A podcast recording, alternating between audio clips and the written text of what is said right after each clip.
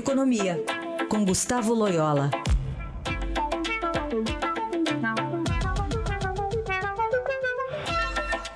Oi, Loyola, bom dia. Bom dia. Vamos começar falando sobre a transferência de renda dos brasileiros, que incluem aposentadorias e benefícios assistenciais, e representam hoje, segundo o Estadão, 25,5% da massa de renda no Brasil. É um estudo inédito da Instituição Fiscal Independente do Senado. Só que a reportagem também fala se, por um lado, esse é um colchão de recursos importante para sustentar o consumo das famílias, até em tempos de crise, por outro, revela o grau de dependência cada vez maior dos brasileiros em relação ao dinheiro bancado pelo governo, né?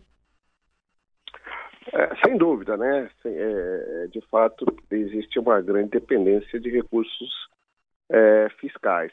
É, se bem que eu acho que tem que se fazer uma distinção, a meu ver, né? É, é, a questão da aposentadoria, teoricamente, as pessoas pagaram por ela e, e, e também os, os, as empresas, né? Então, a rigor, é, se tivéssemos um sistema equilibrado, a gente poderia é, considerar que é, o, o, vamos dizer assim, era a própria sociedade é, se autofinanciando, né? Seria mais uma transferência entre gerações. Ocorre que no Brasil é, existem duas questões. A primeira é que a, a previdência de, dos trabalhadores do setor privado ela é deficitária, né? Então, parte, de fato, dessa aposentadoria é bancada é, com recursos fiscais. É, e, em segundo lugar, é que a aposentadoria do setor público também é, é deficitária, ou seja, a aposentadoria dos trabalhadores do setor público, né? É, e, e, se bem que aí sim nós estamos falando de é, um pagamento que é feito com recursos fiscais de qualquer maneira, né? É, exceto por aquela parcela que é contribuída pelos próprios funcionários. Ah, então, assim, é, vamos dizer, é uma grande dependência de recursos fiscais, sim, né? É, mostra a, a, a importância do, do, Estado aí na formação da renda do, das famílias brasileiras. É, e também, de certa maneira, indica né, que nós temos uma situação fiscal bastante é, delicada né, e de difícil solução na medida em que há uma, essa dependência grande aí é, desses recursos.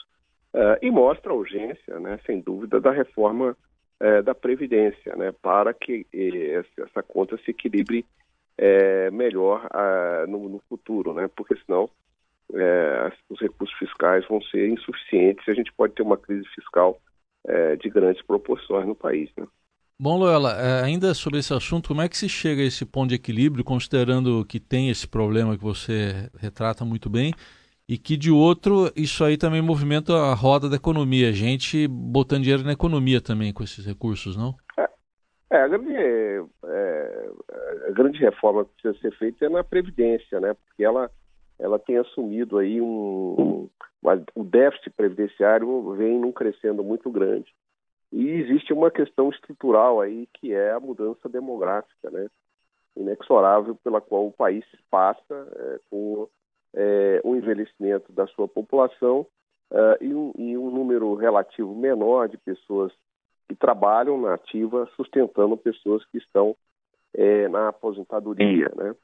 É, então, é, vamos dizer, é, essa, essa é a coisa mais urgente.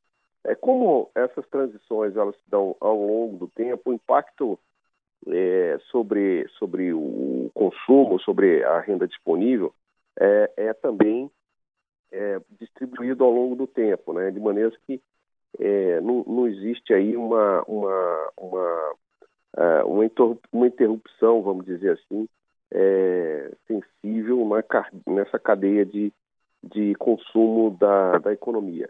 Por outro lado, a gente tem que lembrar que uma, numa previdência equilibrada, é, o, os recursos que são é, amealhados para a, a, a Previdência é, a longo prazo são recursos que podem ser destinados ao financiamento da própria economia, né? principalmente quando a, a, a previdência é feita no, na modalidade de é, capitalização, né?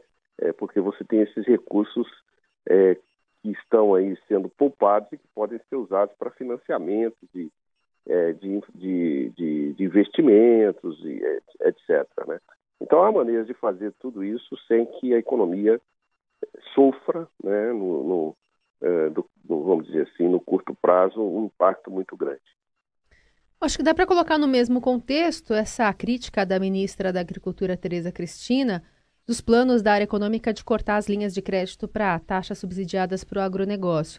Porque também entra nessa questão, né, de, de como você tirar a dependência de um setor, e aí a gente está falando de um setor que responde por 20% do PIB do país, mas que também está condicionado a receber alguma ajuda do governo para seguir em frente, né?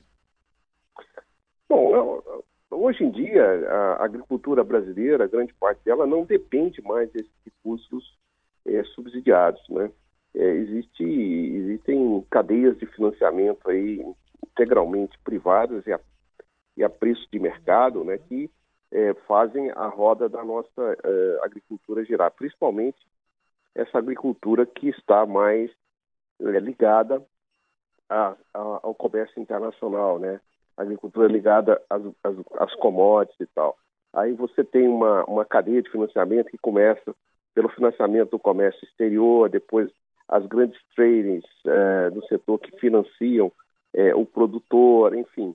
É, existem, existe também o, financiamento que é dado pelos é, fornecedores de insumos e de defensivos agrícolas e também de máquinas agrícolas, etc. Então, é, existem, existem recursos é, de várias origens né, sustentando o processo de financiamento da agricultura comercial brasileira. É, é, o, que, o, que, o que na realidade existe são alguns nichos é, de agricultura é, que, que são talvez ainda é, pouco eficientes, né? É, principalmente agricultura familiar e tal, que eventualmente podem precisar de algum impulso adicional em termos de financiamento. Mas eu, pessoalmente, acho que a maior contribuição que o Estado brasileiro pode dar à agricultura é provendo infraestrutura né, é, adequada. O Brasil, a nossa agricultura sofre muito com a, a falta de infraestrutura adequada, é, provendo é, serviços que são típicos de Estado, por exemplo, a, a inspeções fitossanitárias, regras sanitárias, a, a defesa comercial do Brasil no, no comércio internacional, enfim, é uma série de serviços que o Estado é, pode dar à agricultura, né? É, por exemplo, a, a Embrapa, né, é, é uma coisa tem a agricultura brasileira tem uma dívida muito grande com a Embrapa no desenvolvimento da sua tecnologia. Então, só é, é, é por aí que o Estado atua ajudando a agricultura. Não é com crédito é, subsidiado. Eu estou integralmente de acordo com é, o plano é, do ministro da, Ministério da Fazenda. Né? Apenas acho que a contrapartida que o Estado tem que dar é nessa, nesses temas que eu mencionei, infraestrutura e, e outros aspectos aí, que somente o Estado pode dar aos agricultores aos pecuaristas, né, a, a segurança que, e, e, e as condições necessárias para que eles possam atuar dentro de uma economia de mercado. Né? Muito bem, essa é a análise de Gustavo Loyola, sempre às segundas e quartas aqui no Jornal Dourado. Loyola, obrigada e boa semana. Obrigado, boa semana para todos.